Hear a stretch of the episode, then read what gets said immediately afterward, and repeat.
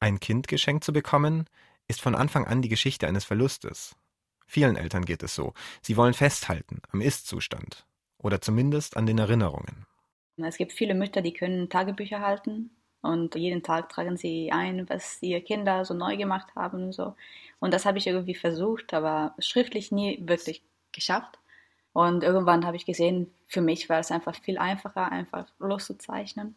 Und so begann Bea Davies, das Großwerden ihres Sohns Samuel zu dokumentieren.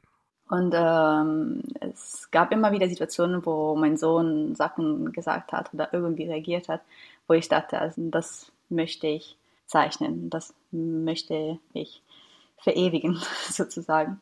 Es gab zwischendurch auch berührende Situationen, die ich auch gezeichnet habe. Also es ist im Buch nicht nur alles lustig, sondern ab und zu gibt es Sachen, die auch so ein bisschen existenziell wirken. Aber eigentlich meistens ist es so, dass ich die Situation sehr lustig auch porträtiert habe. Die Episoden aus Samuels und Beas Leben waren zuerst gedacht für die Familie, die weit weg wohnt, für Freunde. Aber wie das so ist, die Zeichnungen wurden weitergegeben an Freunde von Freunden von Freunden und Bea Davies ist schnell klar geworden, diese Comicstrips interessieren auch Fremde, weil sie universell sind. Bea Davies hat die kurzen Szenen dann also in einem Blog gepostet, mit englischen Texten. Obwohl sie mit Samu, wie sie ihn liebevoll nennt, Italienisch spricht, hat sie von Anfang an Englisch getextet, weil ihre Familie auf zwei Kontinenten verteilt lebt. Und auch das Buch, das die besten Strips des Blogs und einige unveröffentlichte Episoden vereint, ist in Englisch.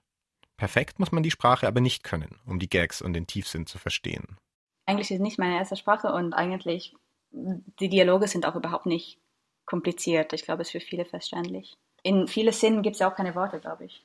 Da gibt es die wortlose Szene, in der sie vor dem Spiegel steht, im Schlafanzug und mit verwuschelten Haaren. Sie reißt ihr Auge auf, beugt sich vor, konzentriert sich. Sie pfriemelt eine Kontaktlinse in ihr Auge. Und er steht daneben, genauso mit aufgerissenen Augen, genauso konzentriert und steckt sich den Finger in die Nase. In einer anderen Episode fragt Samu ganz plötzlich, wann darf ich das nächste Mal mit Oma spielen? Sie ist verstorben, antwortet seine Mama. Du meinst, sie ist immer noch tot? Das ist für mich auch eigentlich eine Übung, um mich nicht mehr zu ernst zu nehmen als Mutter. Ich glaube, das ist auch ganz wichtig.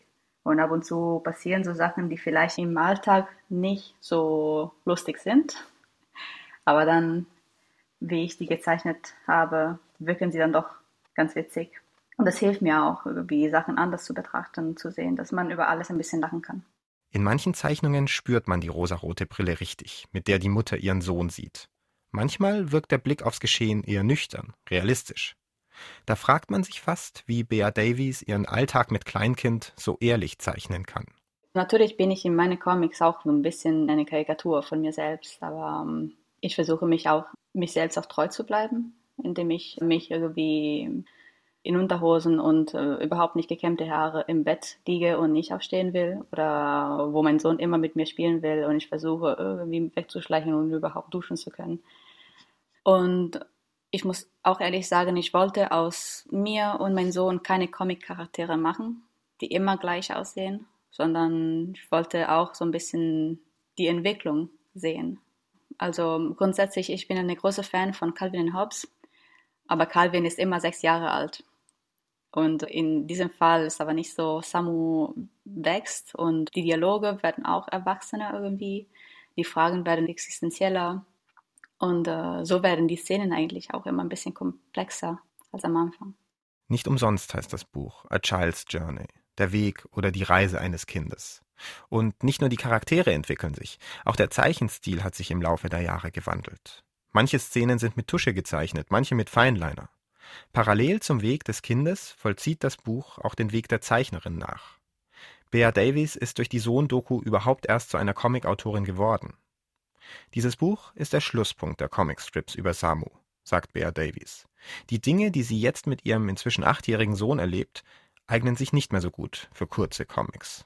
Also er ist jetzt sehr stolz, weil er sieht, dass es ein Buch geworden ist und er ist ein, ich weiß nicht, wie man das auf Deutsch sagt, er ist ein, wie sagt man, ein Lesewurm, eine Lesemaus, eine ein, ein Bücherwurm, ein Bücherwurm, sagen. Ein Bücherwurm, genau. Und deswegen freut er sich sehr, dass das Buch rausgekommen ist. Und ähm, ich glaube, Er hat ein großes Fragezeichen, weil natürlich erinnert er sich nicht an die Szenen als Baby, aber auch Sachen, die er vor kurzem gesagt hat. Manchmal sagt er, Mama, habe ich das wirklich gesagt? Und ich glaube, es liegt daran, dass für mich manche Dialoge und manche Szenen mich sehr beeindruckt haben, wenn es für ihn ganz normale äh, Fragen sind. Deswegen haben wir so eine unterschiedliche Wahrnehmung. Anscheinend geht es auch den Kindern so, dass sie Erinnerungen festhalten müssen, sonst verschwinden sie ganz schnell. Mama, warum zeichnest du so gerne? hat Samu seine Mutter mal gefragt. Weil man Dingen, die man sich vorstellt, eine klare Form geben kann, lautete ihre Antwort. Und deshalb sind Comics perfekt, nicht nur für Kinder, sondern gerade für Erwachsene, die sich ihre Fantasie abtrainiert haben. A Child's Journey von Bea Davies ist im Jaja Verlag erschienen und kostet 20 Euro.